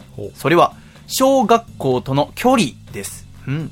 家の門から小学校の正門まで、徒歩にしておよそ20歩。走れば2秒で着きます。本当に目の前なので、チャイムや校内放送の声、給食時や掃除の時間に流れる音楽などがやんわり聞こえてきます。うーん。賑やかな朝と夕方の登下校やあまり上手ではない歌にリコーダー、先生が誰かを叱っている声、運動会や音楽会、卒業式に入学式、授業参観に少年野球などなど、絶えず何かがそこでは起きているからか、間接的な寂しさを感じたことがないなぁと最近になって気がつきました。といただきました。学校のすぐそばの家に住んでる子いましたよね。うん、いました、いました一人ぐら。いね。すごい近いって。あれ、どうなんでしょうね。でもなんか、私は結構大変なことばっかなのかなと思ってたんですけど、うるさかったりとか、今こうやって聞くと、寂しくないっていうのはいいことですよね。ずっと子供の声が聞こえ続けるっていうのはいいなと思いました。笠倉は住んでた家から学校まではどんくらいでした？か小学校だと徒歩5分ぐらいです。ああ、じゃあ近い。割と近かったです。楓さんは？私、車で投稿してました。えええあ、海外だったからか。そうねそっか、帰国子女だから、楓さんは。あ、そうでしたね。え帰国子女でしたね。ああ、そうだ、ええ楓さんは帰そう国子女だった。ああ、ええそっか、そっか、はい家から学校まで車で通ってましたって英語で言って。最悪悪いです悪いやつ出てきたもう本当やだ、今日帰りたい。続きまして、こちら、ラジオネーム、コモハカさん、山梨県の方からいただきました。細見さん、笠倉さん、楓さん、ファイファイはい。戦えばいいのかなはい まあ、楓さんが一番強いでしょうけど。我が家は、出前やピザの配達が配達圏外。ワンセグも入らない。どうだ、すごいだろ。そうですね。山奥、田舎。ピザ取れないんですね。うん。もし一番近いところに電話かけたらどうなるのかな要は、県外なんで無理ですって断られるのかでもさ、住所言うのってさ、ピザ頼むときに一番最後じゃない？うんうんだから、電話かけて、えっ、と、じゃあ、クォーターなんたらの、で、これこれこれ、でさ L サイズで、トッピングはこうで、えー飲み物はコーラで、備え付けはポテトでお願いします。住所お願いします。えー山梨県何々市の何々何々の小間と申します。あ、そこ無理です。あ、すいません、失礼します。もうなやりとりが。その前半何だったんだよ。結構長いこと。ね。サイズとかも悩んだのに、みたいあな。こいつは大変だぜ。続きましてこちら。山形県ラジオネームベネットは静かに苦労はしたいさんからいただきました。細見さん笠倉さん楓さん。僕にだけに見えている温水洋一さんシャイ。シャイ。シャイ。怖えな。今回のメールテーマ家自慢コンテスト2016ですが自分の家にはおそらく由緒正しき掛け軸があります、うん本当に由緒正しいのかは分かりません。以前自分の町に何でも鑑定団の出張大会が来たので鑑定してもらおうかと家族内で話題になったのですが結局鑑定されることはありませんでした。なので今も正確な価値は謎のままです。ああ確かに宇都宮のおばあちゃんの家にもすごく立派な壺が置いてあって、ただこの壺がおじいちゃんが買ったものなのか誰が買ったものなのかよく分かんなくて鑑定に出してみようかって話したのか分かりませんけど、出して一番ショックなのは全く価値がなかった時よね、だからおそらく由緒正しきと思ってていいですよね、でもやっぱ本当の価値知りたいですか？どっちです？知りたい、知りたいかやっ知ぱり。りたい半分ですよね。笠倉は？ああ、知りたいかもしれないですね。知りたいか？ずっとあったりとかね、あ話題になってる。たいんだ。やっぱ価値があるっていう可能性もありますからね。でもさそれ、えっと価値があったらどうすんの？売るの、売るか売らないにしても、これは価値があるものなんだって思える喜び？でもその 本当には価値がなくても、鑑定出してなかったら自分の中で価値があるものなんだとは思えない。やっぱりプロの目に見てほしいまあ一度疑いを持ってしまったらわからないですよ。でもそれで価値値ないって言われたらもう飾らないでしょ？100円とか言われたら飾るかもしれない。100円って言われても飾る？まあこれおじ100円のくせにこんなでかいスペース取りやがってと思わない？カレンダーの方がまだマシだわと思わない？そう思うなら飾んなきゃいいじゃないですか。え、だからそう思っ、僕は思っちゃいそうだから、やっぱ鑑定に出すの怖いなと思うんだよね。そっか、みんな結構知りたいんだね。えー今週最後のメッセージテーマのメールいただきました。どうもどっからどう見てもハードシャイでーす。アコラジフォー。オーケー。恥ずかしがっている。とこ中心に見てください。どうですか？恥ずかしがってるでしょもっと恥ずかしがりますよどんどん恥ずかしがってますよ。もっと早くもっと恥ずかしくもっともっともっと。どうですか？え？全然恥ずかしそうじゃない。いや違いますよ。高速で恥ずかしがりすぎて全然恥ずかしがりようにないように見えているんですよ。オーケー。そろそろいますよ。何地方か言いますよ。行きますよ。近畿地方ラジオネームアマシットさんからいただきました。久しぶりに父に会うと、上の前歯が部分入れ歯になっていました。家自慢じゃねえじゃねえか。家族じゃねえかよ。スポンサーが来てるんですよ。やらせないでくださいよ。ということで、今週もたくさんのメッセージありがとうございました。つれづれになるままにアコラジライフ、このコーナーは懸命につれづれと書いて、ラジオアートマーク細めのシャイボーイドットコムでお待ちしております。さて、笠倉、はい来週のメッセージテーマいかがいたしましょそうですね。あなたが一番尖ってた時。どうですか？う。なるほど。はい。なぜ急に？あのー僕がね、あのー非常に尖っていたことを最近思い出しまして。今尖ってないんですか？今、今も尖ってますよ。はい。いや、最近丸くなった、あ丸くなったとそっかそっか僕が、笠倉がね、例えばアコラ人狼の次週の テーマとか、い、ろんな企画とかの企画書を見てて、全然なんかこう、落ち着いてるんですよね。序盤の頃のなんか、勝手にコンプライアンスっていうコーナー立ち上げたりとかしてたあの、意味わかんない笠倉が消え失せて、今やだってなんかこぼしたの？は募集してた。だから、お前なんで丸くなったんだって。って言われるんでね。ちょっと尖ってた時期のことを思い出したい。思い出したいねということで、来週は皆さんの尖っていた時期のことを教えてくださいということで、テーマは、私、尖ってたなということで募集したいと思います。ぜひ、えーたくさんのメッセージお寄せいただければ、そして笠倉が、えーまた再び来週、尖れるかどうか。そうですね。えーご期待体もいただ心もね。きたいと思いますはい。あ、言わなくてよかったです。体が尖るって何ですか？あ、あの、ウニみたいになるってことですか？あ丸いから。あ、そういうことか。はい、すいません。えー失礼いたしました。笠倉に代わって、えー謝らせていただきます。では、えーここで、えーそうですね、えー私のライブ音源をお聴きいただきたいと思います。下北沢ラグーナ、細めのチャイボーイライブでございます。どうぞ。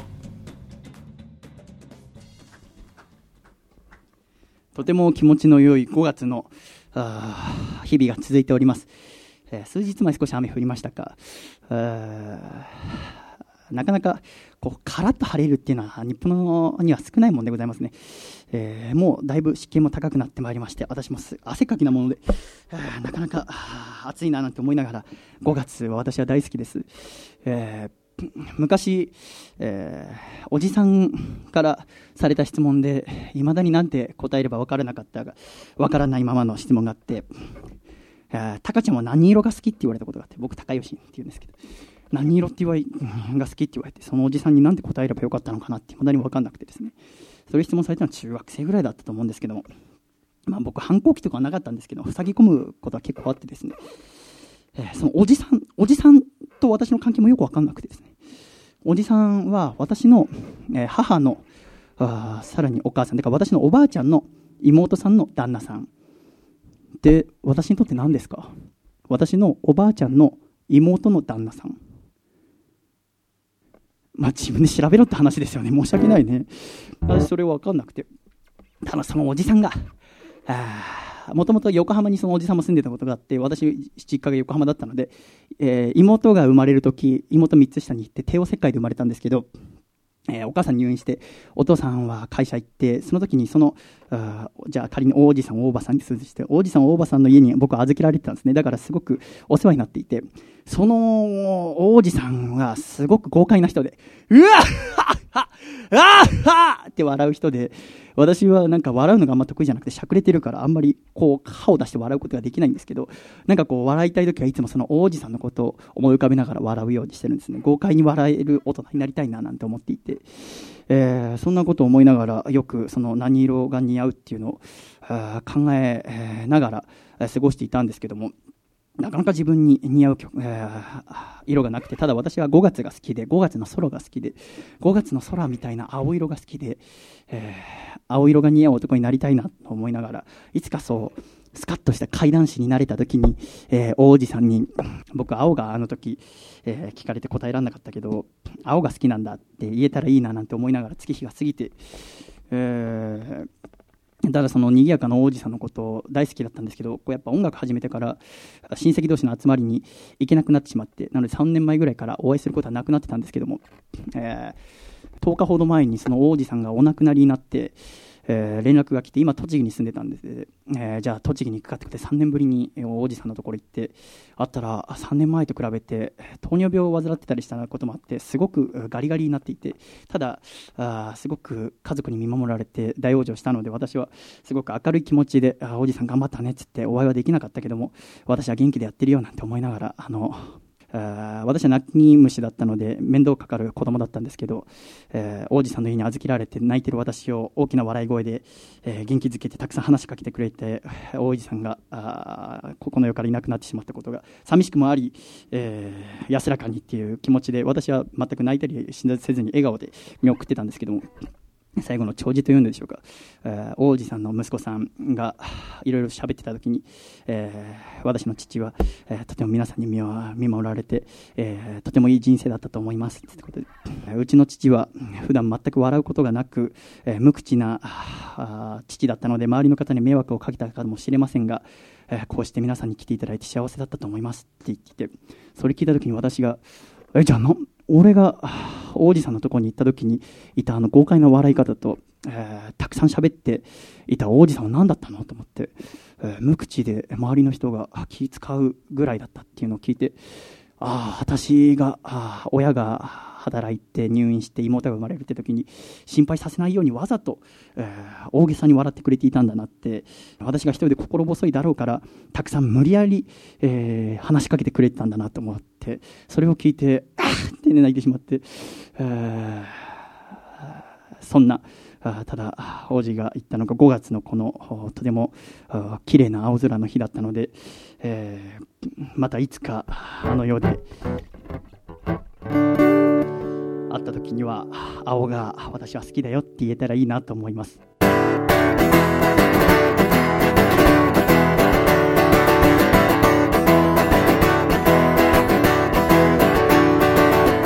好きな色は何ですか？って聞かれて戸惑った。だって本当のことを言ったら君に笑われるような気がして胸を張って生きたいよ誇らしくありたいよ。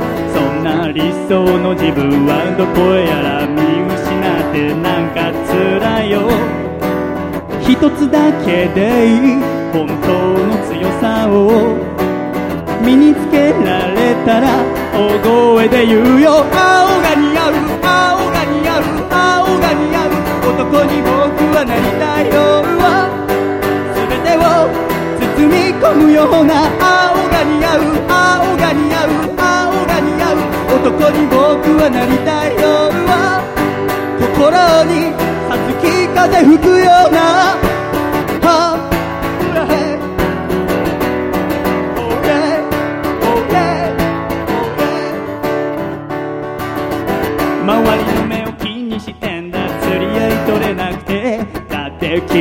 とても美しくて僕はいつもダメなやつで。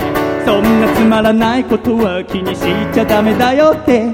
君は僕のことを笑うけれどやっぱりもっと強くなりたいよ。一つだけでいい本当の強さを。身につけられたら大声で言うよ。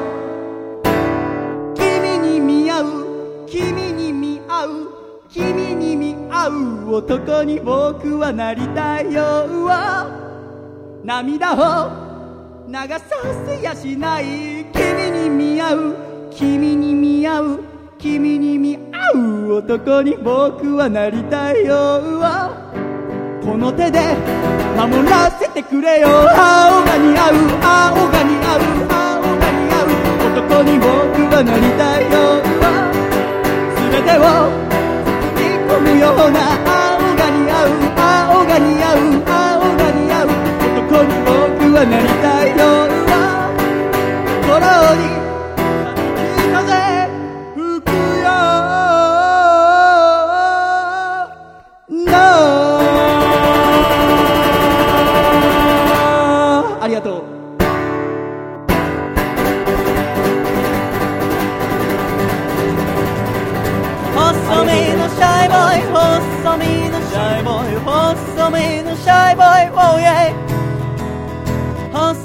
のシャイボーイ細身のシャイボーイ。ルールールー。フ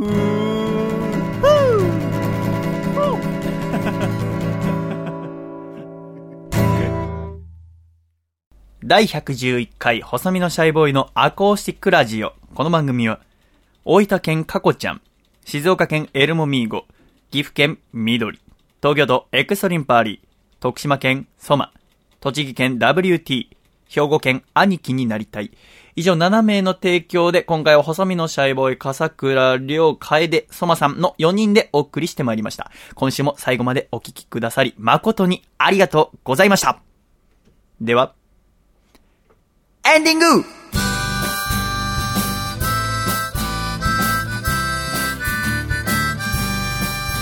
暖かいシャイということで、第111回細身のシャイボーイのアーコースティックレイディオもエンディングでございます、笠倉。はい。今週も最後までありがとうございました。ありがとうございました。